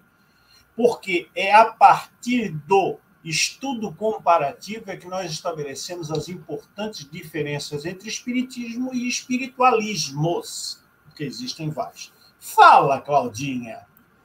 Fala que eu te escuto, né? Não, é, é, que o Henry falando me lembrou uma história, porque no, é, a nossa aula é o preparatório, né, o inicial. E aí chegaram duas irmãs e uma mocinha, que é filha de uma delas, para a aula, né? E aí, no primeiro, num dos primeiros dias de aula, a, a mãe da menina perguntou, falou assim, ah, você pode me explicar o que é esse tal de umbral? Porque eu morro de medo desse negócio. Aí eu fui para a porta da sala, falei, umbral é isso aqui, ó, é a soleira da porta, só isso. Não, não, é aquele lugar eu falei, então ele não existe. Aí a menina falou para ela: tá vendo, mãe? Eu não te falei que isso daí não existia? Ela jura, ah, então não vou desistir da aula, eu vou continuar aqui. Então é importante a gente fazer esse tipo de, de, de tirar essa coisa, porque ela falou que ela estava com medo, porque ela falou que gosta de fazer uma fofoquinha. Então ela estava com medo de ir para lá porque ela gosta da fofoca. Eu falei, não, pode fazer sua fofoca à vontade, não tem problema nenhum.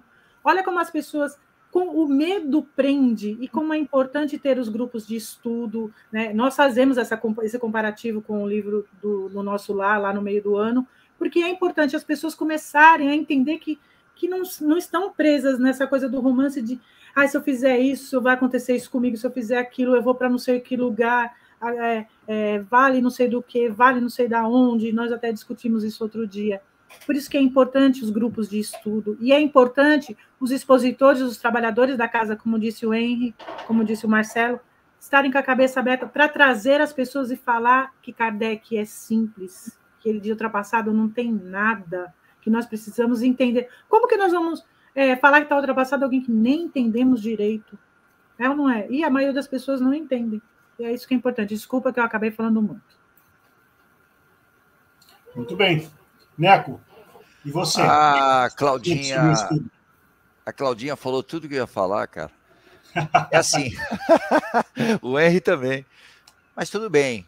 É, por exemplo, quando a gente fala para estudar Kardec, é claro que vai depende da pessoa. Se a pessoa está acostumada a estudar, é um leitor, costumais, ele vai logo pegar o Kardec. É, se a pessoa lê pouco, ela vai vai transmitir também essa. A, a resposta dele vai ser a mesma coisa. A pessoa já lê pouco, já estuda pouco. Então, eu acho que você tem que atacar por terra marear. Vamos colocar assim: terra marear. Você tem que, em todos os, todos os grupos de estudo, tem que ter obras básicas, independente de que estuda. Fazer um resumo do que a gente falou aqui: tem que ter. Palestras, tem que ter Kardec o tempo inteiro, tem que ter. E tem mais, por exemplo, lá, quando eu faço uma palestra na nossa casa ou em outra casa, eu falo exatamente o que eu estou falando aqui. Palestrante tem que falar de Kardec. Eu não preciso chegar para um palestrante e falar, ele já ouviu falando lá. Ah, cara, tem que falar de Kardec. Tem que falar de Kardec, palestrante. Por exemplo, se a pessoa se assusta, ah, mas a obra do Kardec é difícil. Não, lê aos poucos.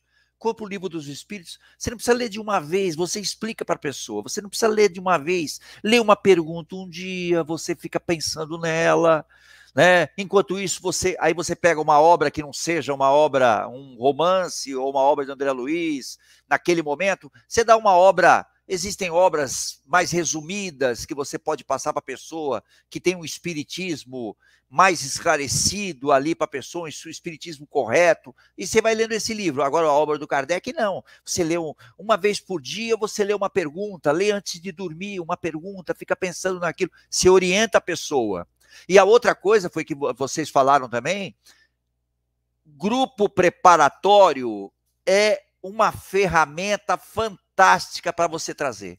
Tá? A pessoa chega na casa espírita, já passou da, do diálogo fraterno, já está melhor, tá? E ela ficou, ela não foi embora, porque tem muitos que vêm cheio de problema, vê três palestras, diálogo e passa e sobe. Porra, eu estava bem. E aí, quando cai de novo, volta para casa espírita de novo. Isso aí é comum. Então, eu fui monitor de grupo preparatório, e o grupo preparatório, não sei por que cargas d'água, ele tem mais liberdade. Você tem mais liberdade para responder as perguntas e toma Kardec, toma Kardec. E é uma experiência fantástica que depois você vai percebendo que você vai formando trabalhadores. Você vai formando trabalhadores o tempo inteiro, a partir do grupo preparatório. É, então, às vezes, você, por exemplo, o grupo preparatório ele não precisa ter 10 meses. Tá? Ele pode ser menor. Você cria um grupo preparatório de quatro meses, quatro meses no primeiro semestre, quatro meses no segundo semestre. Você fala Kardec, você responde pergunta, você faz atividade, você brinca com o pessoal e o pessoal vê aquilo. Nossa, que bacana isso da espiritismo. Aconteceu durante quatro, cinco anos que eu dei preparatório, aconteceu isso. As pessoas ficam. As pessoas ficam na casa espírita porque a pessoa teve aquele contato, não é uma coisa macelenta o tempo inteiro, não é uma coisa alegre, uma coisa provocativa, que você dá risada, brinca com a turma, e a turma fica. Tem gente que foi meu aluno há 4, 5 anos atrás, do preparatório, muitas pessoas, muitos trabalhadores que estão lá até hoje, e falam comigo. Eu já tive experiência, por exemplo, de uma, de uma pessoa começou a dar palestra pela primeira vez, depois de não sei quantos anos da Casa Espírita, ela fez um agradecimento, quero agradecer o Manuel do grupo preparatório, que nós tínhamos uma turma fantástica ali. Aquilo emociona demais. Né? E toma Kardec, Kardec, o tempo inteiro, Kardec, placa, Herculano Pires, Hermínio de Miranda, Leon Denis, em tudo quanto é lado, você enche. É claro que você tem que ter um trabalhador que você tenha liberdade, não é chegando dando um chute na pessoa que tem que ter. Você vai trazendo, você traz um. Né, eu tenho sorte de trabalhar de com comunicação, você traz um cartaz bonito, o rosto do Herculano Pires, aquele quadro que o Marcelo tem, uma frase bacana, entre aspas. Está aí o quadro, Marcelo. e tem uma outra ferramenta. Foi. Tem uma outra ferramenta que é o site. É espetacular o site. A pessoa chega para mim às vezes, ah, mas é tão difícil. Vou te passar um artigo. Escreve atendimento arroba SE Nova Era. Aí eu escolho um artigo que eu sei que ele vai gostar, do ECK, do Marcelo, do Nelson, que está ali. Passo para a pessoa para ler o artigo. Então você capta a pessoa, você tem que conversar com a pessoa, você capta a pessoa. Né? Eu acho o seguinte, gente, para resumir que nem o, o Henry falou, cada trabalhador que tem a sorte de estar no ECK e a gente faz esses estudos, a gente brinca, a gente faz as lives, a gente se aprofunda no tema, a gente se aprofunda na metodologia de ensino. Cada trabalhador que está na casa espírita tem que emanar Kardec o tempo inteiro. Tem que falar, emanar as obras básicas o tempo inteiro para todo mundo. Isso vai contagiar os trabalhadores, vai contagiar os frequentadores e você vai sentir na eu sinto isso na nossa casa espírita, na casa espírita que eu participo. Né? Esse entusiasmo, você precisa ter entusiasmo. Kardec é entusiasmo, não é uma coisa de você chegar na casa espírita, você vem brincando lá fora, chega na casa espírita. Oi, gente. Aquela cara de. Que tá... Não, você chega na casa espírita, é a mesma coisa. Você brinca com as pessoas, a pessoa fala baixo, fala baixo. Eu o tempo inteiro, o que eu mais escuto na minha casa espírita é: fala baixo, fala baixo. Que baixo nada. Eu tô aqui há 20 anos. É mais ou menos isso, Marcelo. Então, né, Neco, segundo nós entendemos da sua fala, é toma Kardec, né? Toma, toma Kardec, Kardec, toma Kardec, bota Kardec, mete o Kardec. O tempo inteiro, o tempo inteiro. Isso aí me lembrou, sabe, um, um caos. Deixa eu contar um caos rapidinho, que na verdade é. não é meu, né? Eu estou só reproduzindo o nosso querido Ramiro Gama, que é. escreveu um livro muito bacana sobre a história de Chico Xavier, causos da vida de Chico Xavier, que se chama lindos casos de Chico Xavier. Vocês já devem ter ouvido falar, já devem ter folheado.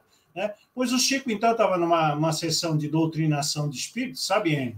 Lá em Uberaba, e aí ele falou para o orientador, porque o Chico ficava inconsciente, né? recebia a, a influência mediúnica, dava a, a, a, ressonância para que o, o espírito se manifestasse, ele ficava totalmente inconsciente. Aí ele disse para o orientador, para o coordenador do trabalho, disse assim: meu irmão, quando vier aquele espírito mais carregado, mais duro, mais difícil, aplique o evangelho com veemência. Ah, mas não teve tupicho para dar. Pegou o evangelho, olha o tamanho do meu evangelho, e aplicou com veemência na cabeça do Chico.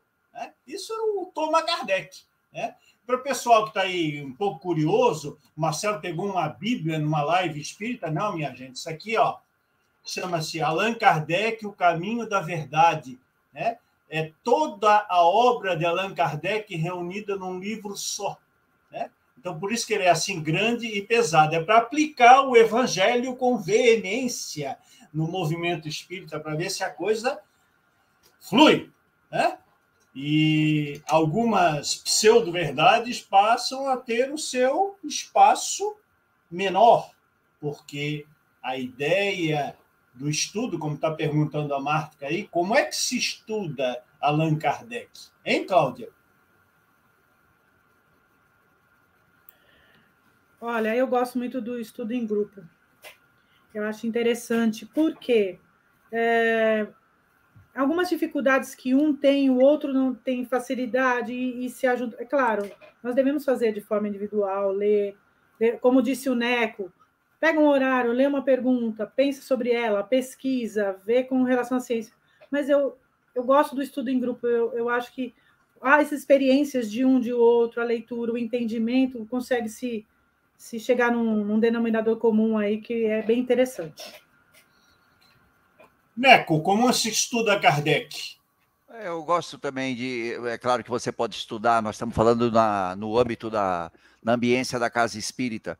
Eu acho que o grupo, grupos pequenos, para estudar Kardec é algo muito interessante. Você lê a pergunta, aí pode, você pode, cada um pode falar o que compreendeu, você dirige a compreensão, você pode trazer outras obras. Né, para estar tá explicando aquilo. Né? É claro que a pessoa tem sempre, quando você está num, num curso, né, você lê uma pergunta do livro, do, Espírito, do, eh, do, livro dos Espíritos, e aí a tendência é sair muito da pergunta, cada um tem um caso para contar, né, e aí você tem que trazer novamente para a pergunta, você deixa as pessoas falarem, trazer, porque o importante é a pessoa ter aquele entusiasmo de estar tá estudando. Né, esse entusiasmo é algo bastante que é muito bom você trazer. Olha, nós estamos estudando o Kardec. É, então você não pode podar, não, não pode falar, não, quer contar história, conta, não pode se é como se fosse uma live, né? Não pode você se estender demais. Né? Então tem várias. Você, outra forma também de estudar em grupo é você, nessas questões do livro dos espíritos, você fazer algumas atividades, você criar algumas atividades em sala de aula. Se for um grupo de de oito pessoas, você divide em duplas de em duplas e as pessoas isso jogam um questionamento, faz, fazia muito isso. Né? Então a pessoa discute entre ela aquela questão, aquele questionamento, e aí volta o, o monitor dá um tempo de 10 ou 15 minutos para as pessoas, cada um. Então, tem várias formas de você é, deixar divertido o estudo de Kardec né? E não precisa de muita apostila da federativa, nada, basta o livro dos espíritos, cada um tem um livro dos espíritos, não precisa. E você ter criatividade, você precisa ter criatividade. Você criar um grupo no WhatsApp ou um grupo em algum outro lugar. Antigamente a gente fazia no grupo ali pra, por e-mail, né? Para você durante a semana tá passando um resumo, tá passando bons links para as pessoas, deixar aquela turma bem vivaz, entendeu? Eu acho, eu acho que o trabalho de base na casa espírita, Marcelo, você precisa fazer o trabalho de base. essa história de falar, poxa, mas lá só tem a casa espírita, só tem coroa. Uma hora se aposenta, então você tem uma, você tem que trabalhar ali nos grupos de estudos, pessoal que vai se tornar, pessoal, eu tô com 59 anos, mas pessoal com 25, a juventude 25, 30, 35, você tem que dar espaço, você tem, você tem que formar isso na casa espírita. Senão você vai chegar a uma casa espírita com 30, 40 anos de idade, todo mundo lá o presidente se, chegando lá, se arrastando, né? Não tem condição, Marcelo, não tem condição. A pessoa vai estar pensando o mesmo espiritismo, a mesma forma de encarar o espiritismo de 30 anos atrás. Ele não vai aceitar as coisas que a gente discute. Se coloca no grupo ECK, o cara tem um infarte, Marcelo. Né? Marcelo, você lembra daquele daquele curso que nós fizemos lá em Santa Catarina, né? um curso fantástico, eu não lembro o nome certinho do curso, você lembra? Um, falava sobre é, esse, é, pesquisador espírita, era um curso de pesquisador espírita. Então, você pega um curso daquele, se, muitas pessoas fazem aquele curso se assustam. É, a pessoa vai se assustar com aquilo ali, isso não é o espiritismo que eu quero, pelo menos não é o espiritismo que eu conheço, gente de casa espírita, fica torcendo. Por quê? Porque a pessoa tem medo de sair daquele formato que a federativa faz ela tem medo, aquele formatinho. Às vezes não é nem porque ela não quer, mas ela tem medo, porque, porque a federativa ela também não obriga você a ficar. Eu nunca ouvi, eu tenho 20 anos de casa espírita, eu nunca vi a federativa punir alguém, nunca vi, ou dizer você tem que fazer isso. Não, ela vende o peixe dela. Ela está vendendo o peixe dela. E você pode, na verdade, ser uma casa federada e você ter os seus métodos de ensino. Então, você pode ser moderno para encarar as coisas, entendeu?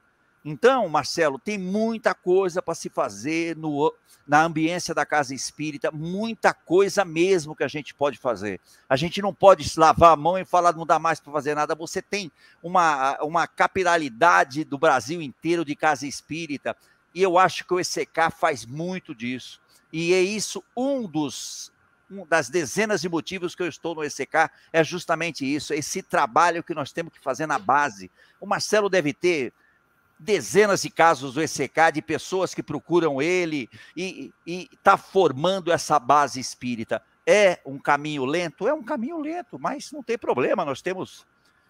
Quantas vidas a gente vai ter aqui para estar tá trabalhando isso? A eternidade. A eternidade. E aí, Henry, como é que se estuda Allan Kardec na Casa Espírita? Rapaz, é, caramba, você deu uma, deu uma. Falando da alegria, de, é, eu sou assim também, né? Eu gosto de fazer isso. Quando eu estou dentro da casa espírita, falando de Kardec, eu fico até muito impulsivo, inclusive. Impulsividade no sentido de querer falar, de querer puxar. Porque eu acho, gente, não tem estudo de espiritismo sem questionamentos. Deixar as pessoas perguntarem, porque as pessoas vão para a casa espírita querendo perguntar, com dúvidas. E você fazer um curso de, de, de ESD do jeito que está lá com as apostilas, ninguém pode perguntar nada, tem que fazer. Isso é chato, como o Neco falou. E pior ainda, isso está afastando os jovens. Eu me preocupo muito com isso. O Neco falou certo, a gente está ficando tudo velho, gente. Os dirigentes estão ficando velhos, os jovens têm que assumir. Agora, o jovem, se você chegar o jovem e botar ele numa cadeira, passar uma hora falando da apostila, ah, porque dentro do espírito, ele não vai aguentar. Tem que ser do jeito que o Neto falou, com alegria, com... E mais, a gente também tem que estar preparado dos questionadores, aqueles que vêm com essas ideias engessadas e começam a, a, bater de frente. Aí você tem que usar o chicote de Erasto, né? É a única saída é você usar o chicotinho de Erasto, que eu acho magnífico, toda a parte moral que está lá, né? Eu sempre cito Erasto, gosto muito de Erasto por um simples motivo. Se a gente tivesse escutado o que ele falou, que é melhor é melhor a gente recusar 10 verdades do que aceitar uma mentira, a gente não estava na confusão que está hoje. E ele foi muito, mas muito feliz quando ele falou isso. Então a gente tem que estar o tempo todo, e eu acho assim, a formação dos jovens, do jovem espírita, eu vejo, fico muito preocupado, que eu acho que em todo o meio espírito do Brasil não está se pensando nisso. A gente tem que estar preocupado com isso. O, espírita, o meio espírita está envelhecendo, né, Neco alertou isso, concordo com ele. Temos que deixar os jovens livres, e, e também dentro da, da, da, da é, colocar Kardec dentro desse, dessa mentalidade e deixar eles assumirem compromissos, assumirem e fazerem isso. Porque realmente a gente está ficando velho e os, o, o, jovem tem que entrar, né? Não, não, né? Vamos passar a bola para esse pessoal. Eu, eu se o Marcelo me permite, só para complementar, a trajetória espiritual de todos nós, elas precisam ser renovadas de tempos em tempos. Não adianta que se você não mantém uma trajetória única, né, linear, durante 20 anos sem quedas, você sempre vai cair. Vai ter momento que você não consegue, você está com o saco cheio de ir para casa espírita, então você precisa de uma reciclagem de tempos em tempos para poder retomar esse entusiasmo. Eu gosto da palavra entusiasmo, Henry. Esse contato que a gente tem, né, que a gente demonstra, né, vou usar até, vou até ser mais arrojado, esse contato com, os, com as coisas divinas, vamos colocar aqui uma, é, esse exagero, mesmo a gente trabalhando com a racionalidade, é esse entusiasmo que nós temos, que nós precisamos renovar de tempos em tempos na casa espírita. E vocês podem, na casa espírita e nas ambiências espíritas que, que a gente frequenta. Então, a gente sabe pelo ECK, porque às vezes a gente vai, a gente conversa, poxa vida, né, o pessoal, a gente está cansado, e, vai, e aí de vez em quando alguém tem uma ideia e está todo mundo entusiasmado, todo mundo abraça a causa, aí você, porra, nem parece a mesma turma, agora já está todo mundo. Porque é normal do ser humano esse tipo de atitude, porque a gente não consegue ter uma caminhada linear, única, a gente cai, a gente escorrega, né? Então foi para acrescentar realmente isso, essa renovação que é importante.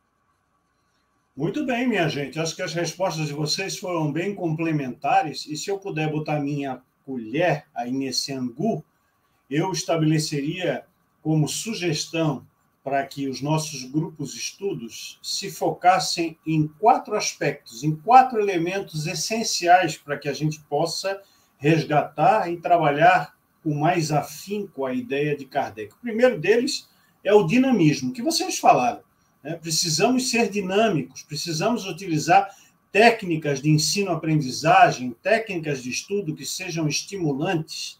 Precisamos ser criativos, aproveitando os, os, referenciais, aproveitando os valores, ou como disse Jesus, os talentos dos membros do grupo, descobrindo em cada um deles no que eles podem contribuir de uma forma mais expressiva para que eles se sintam parte do processo e não meros espectadores ou meros depositários do conhecimento.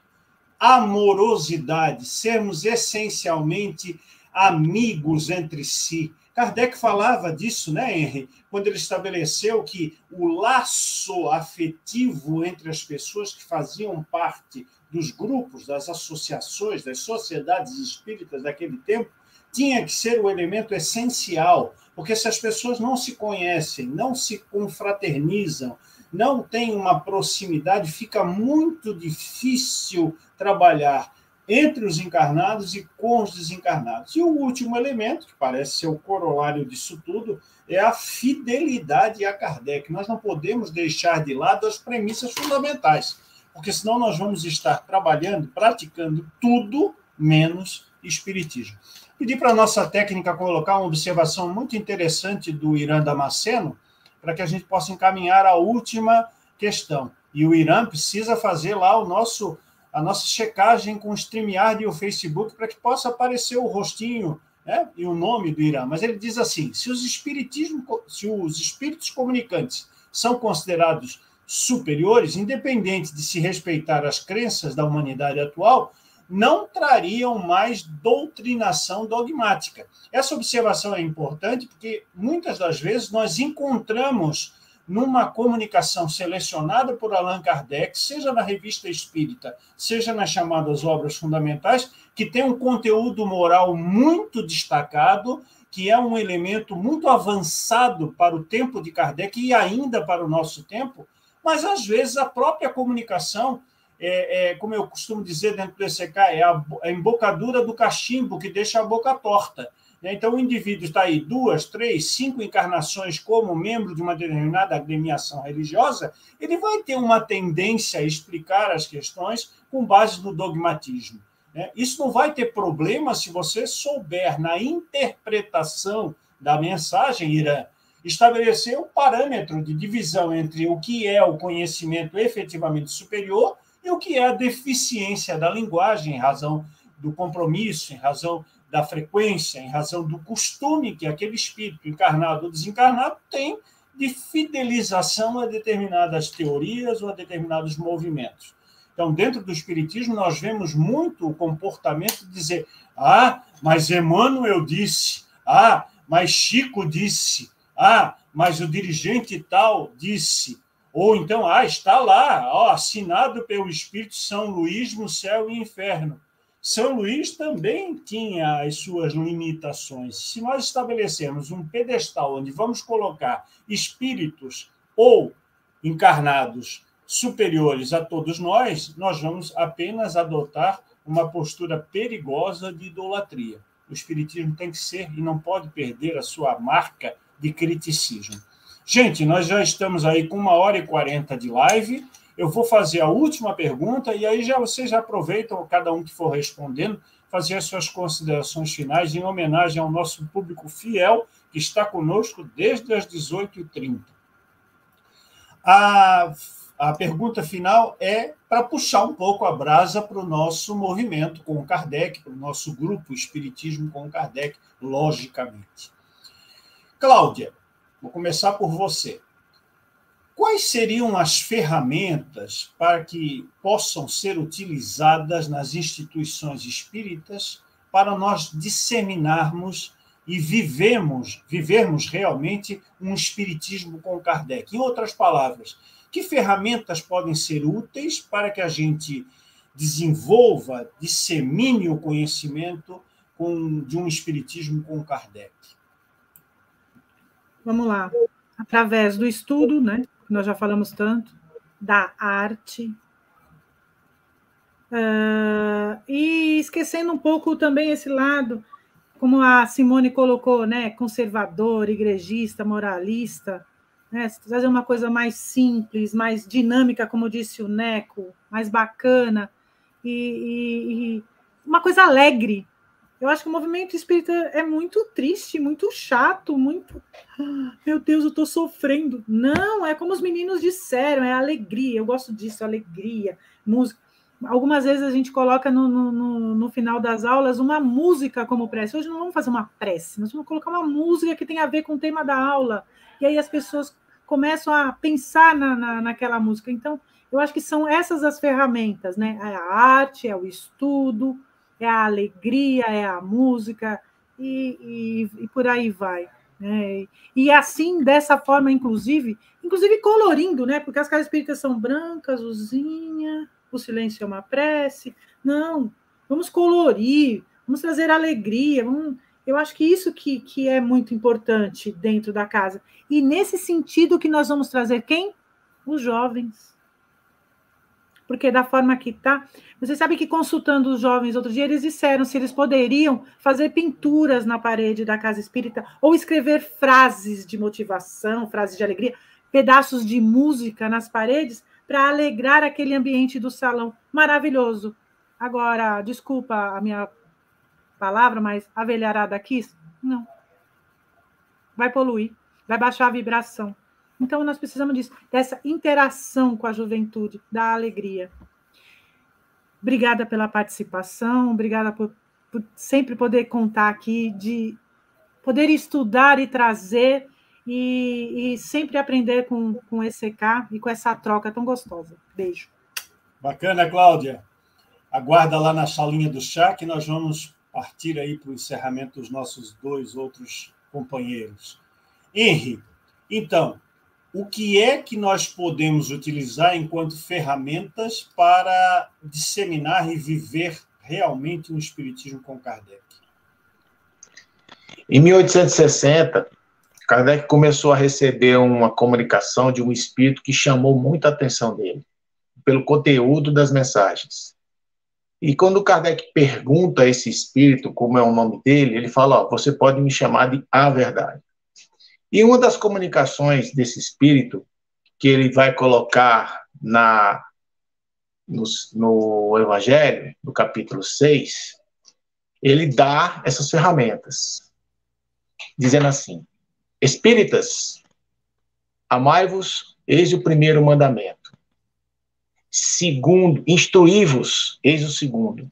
Então, essas são as duas ferramentas fundamentais.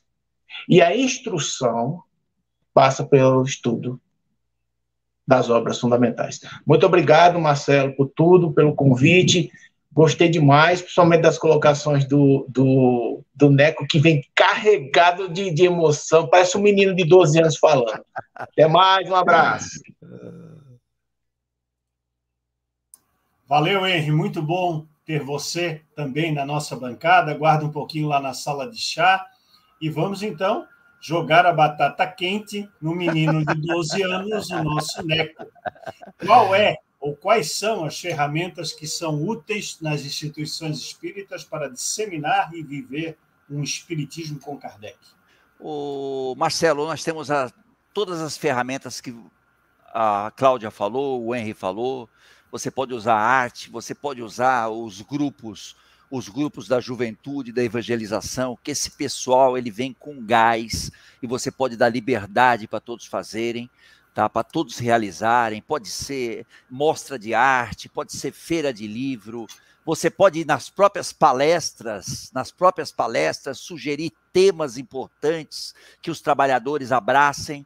Tá? Nos contatos pessoais que você tem com os frequentadores, você fala de Kardec, na comunicação digital, Marcelo, indicando o ECK para as pessoas participarem. Você também, pelo seu próprio site das Casas Espíritas, o que eu vejo nos sites das Casas Espíritas, Marcelo, é aquela relação de palestra ali. Você vê um Kardec cheio de cheio de, de coisas rococó, às vezes uma imagem de Cristo atrás. Isso isso é, espanta qualquer jovem, Marcelo, né? você tem que ter alguma coisa dinâmica no site, você tem que ter uma comunicação dinâmica. O site, ele precisa dialogar com a atuação de comunicação dentro da casa espírita.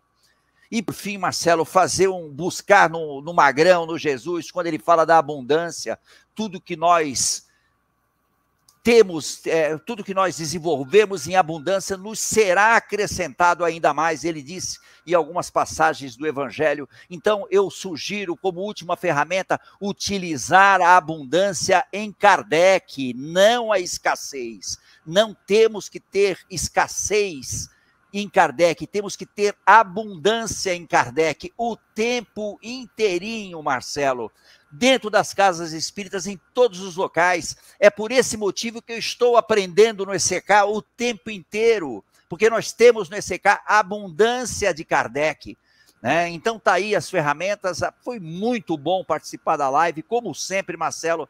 A gente chega devagarinho, a gente vai sentindo aqui o, o, o clima da live. Daqui a pouco já estoura e já fica uma coisa fantástica. O tempo passa num, num, num piscar de olhos. Muito obrigado mesmo do coração, Marcelo, por ter me convidado para ter essa oportunidade de debater com a Cláudia, com o Henry, com você e aprender bastante, viu, meu amigo?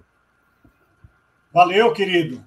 Mais uma live que nós estamos encerrando com a sua participação como a cereja do bolo na noite de hoje.